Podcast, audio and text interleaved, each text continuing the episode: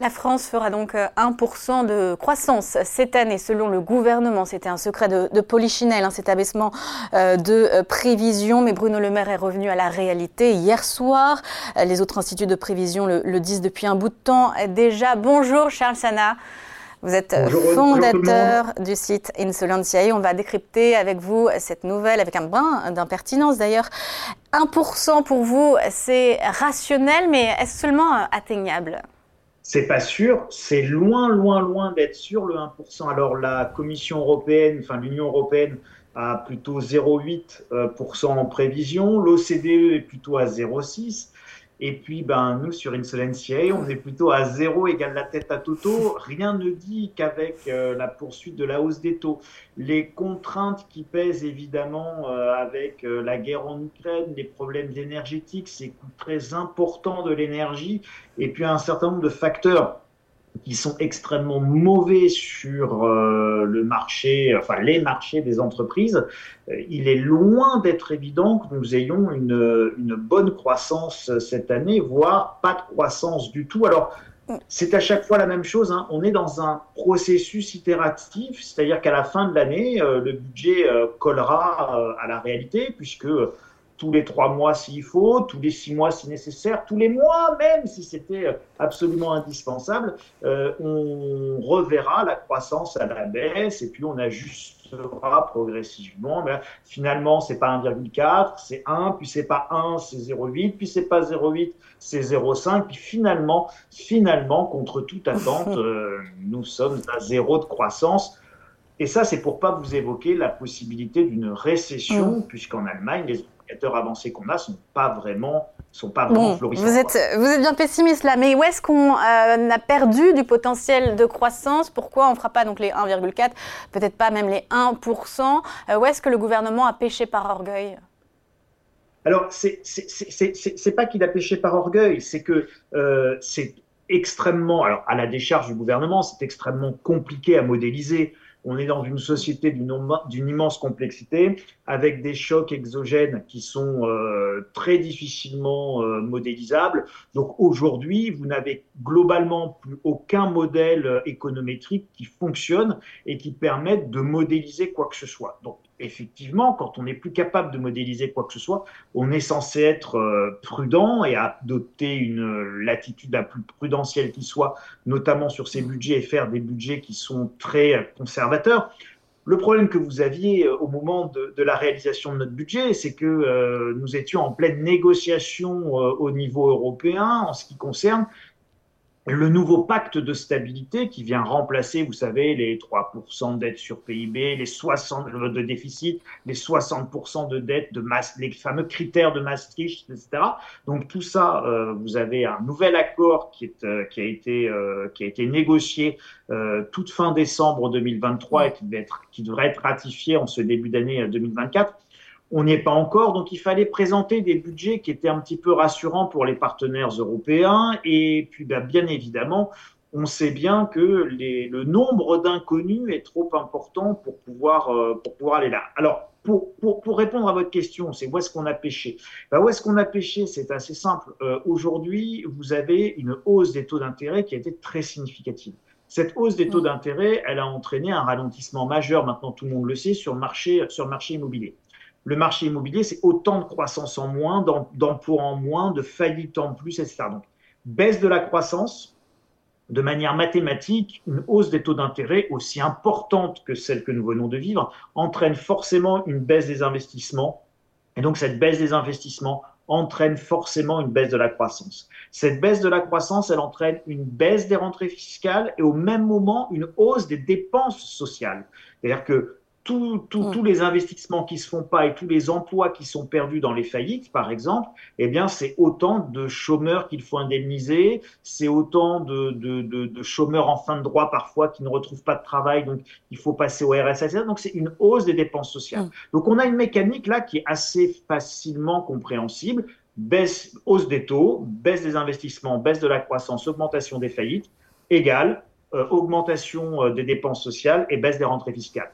et donc, vous avez naturellement Bruno Le Maire qui hier vient vous dire, bah, va falloir faire 10 milliards d'euros d'économies, mais ce n'est que le début, c'est pas fini, comme dit la pub. Alors oui, c'est vrai, 10 milliards d'euros d'économie. Alors il le dit aussi, la croissance française résiste mieux qu'ailleurs en Europe. Alors il se compare peut-être à, l'Allemagne et l'Italie, mais est-ce qu'il dit vrai là, Bruno Le Maire? Oui, il dit vrai, mais en fait, tout ça est complètement, euh, tout ça est complètement, euh, en, réalité, c'est euh, là, on nage, on, on, nage dans des choses qui sont assez fictives. quand vous voyez, quand vous voyez, on peut toujours parler du taux de croissance de la France. quand vous voyez que le taux de croissance de la France va être au mieux de 1% officiellement, avec une inflation à, 3, à plus de 3%, on peut se demander quel est le taux de croissance réel. Euh, quand on regarde que vous avez 1% euh, de taux de croissance, mais quasiment 5% euh, de déficit budgétaire par, rapporté au PIB, vous êtes dans des montants qui sont complètement délirants. Donc, en gros, pour faire 1 de croissance, vous avez fait plus de 4 de, de, de, de déficit et de nouvelles dettes.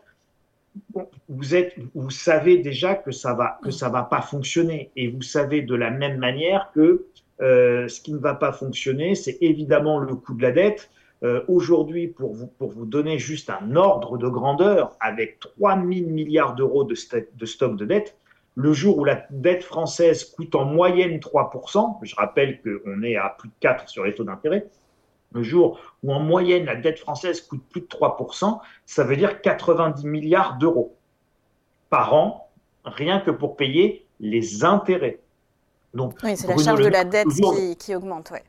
C'est ça. Et Bruno Le Maire peut toujours nous parler de 10 milliards d'euros d'économie. Ça, c'est ce qu'il évoque aujourd'hui. Mais en réalité, c'est bien plus considérable que ça, surtout si on veut revenir sur une trajectoire euh, d'endettement compatible avec nos engagements européens. Donc là, le, le, tour de vis, en fait, il se compte par dizaines de milliards d'euros. Alors, pour préparer l'émission, j'ai regardé un petit peu le budget de l'État, Et donc, le premier budget, c'est l'éducation nationale avec presque 82 milliards.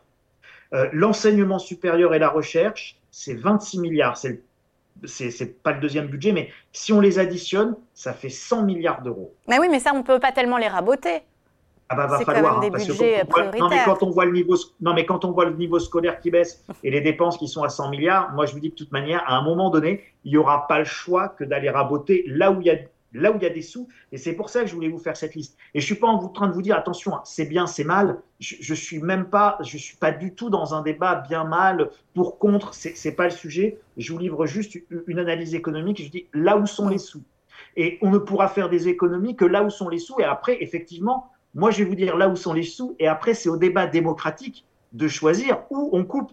Alors, exemple d'économie à 1 milliard, euh, c'est euh, ma prime rénov, euh, donc le budget qui va, qui, qui, va baisser. Alors que le, ma prime rénov, ça encourage les Français à isoler leur, leur logement, leur maison et appartement. Donc ça, c'est contre-productif, cette mesure, finalement, pour la croissance?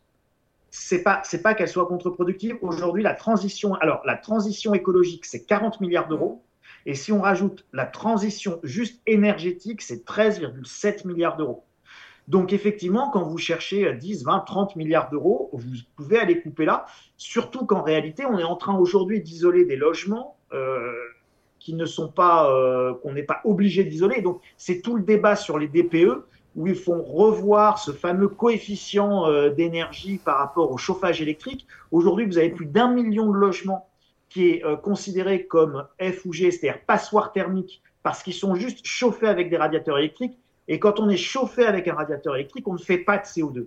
Donc si la transition énergétique vise à ne pas faire de CO2, alors c'est pas isoler les bâtiments qu'il faut.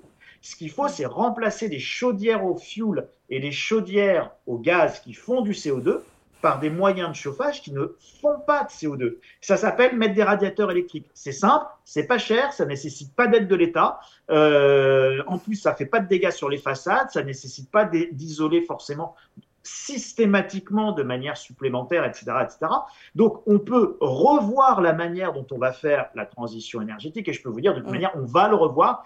Parce que vous savez quoi? Il n'y a plus d'argent dans les caisses et il va falloir économiser des sous, surtout, surtout si on veut financer les réarmements, hein, alors réarmer l'école, réarmer l'hôpital, réarmer l'armée, réarmer, bon, réarmer l'Ukraine. Bon. Donc si on veut financer tout ça, euh, bah, c'est des sous en plus, ça va être compliqué. Euh, et puis si on veut financer, euh, relancer le, le logement, et ça fait beaucoup d'argent pour construire, pour construire des nouveaux logements. Bref, en fait, ce qu'il va falloir que le gouvernement fasse, euh, même si c'est compliqué de changer le logiciel et le raisonnement, il va falloir tout ralentir considérablement, ralentir le rythme de la transition écologique et énergétique, parce que ça ne passe pas, donc il va falloir tout ralentir pour pouvoir tout réduire, et il va falloir tout simplifier mmh. pour pouvoir gagner en productivité. Et ça, ce que je vous dis là, c'est extrêmement simple à dire, c'est extrêmement compliqué à mettre en œuvre. Oui, la sobriété, la simplification. Bon, quand même, des raisons d'être optimiste, Charles, pour cette année? Oh bah, la, raison d'être optimiste, c'est que euh, c'est quoi C'est quoi? Bah, Je cherche, je cherche. Euh, euh, ça pourrait être. Cherchez pas trop longtemps. non, mais c'est pas, c'est pas. Si vous voulez, l'économie, l'économie va ainsi. Elle est, elle est régulièrement cyclique. On est simplement confronté à des enjeux qui sont importants, et je crois que la vraie raison d'être optimiste, elle est que nous avons beaucoup de moyens. C'est la manière dont nous les utilisons et la manière dont nous empilons les règles, les normes et la manière dont on s'impose à nous-mêmes des calendriers, des agendas qui ne va pas. Et donc, il ne faut pas s'imaginer qu'on ne puisse pas faire autrement. Il y a plein d'alternatives possibles. Et voyez, l'un des grands reproches que moi j'ai pu faire sur cette transition énergétique, c'est qu'on nous a imposé une transition énergétique que certains n'ont jamais voulu discuter. Or, évidemment, il y a quantité de manières différentes et de chemins différents et de rapidités différentes pour arriver au même résultat avec des coûts qui peuvent être bien différents. Eh bien, la raison d'être optimiste, c'est la suivante, c'est qu'on va être obligé, obligé enfin de réfléchir, et ça, c'est une bonne chose. Oui, il faut réfléchir. Voilà la phrase optimiste de euh, Charles Sana, fondateur du site Insolentia. Et merci beaucoup, euh, Charles. Merci à tous.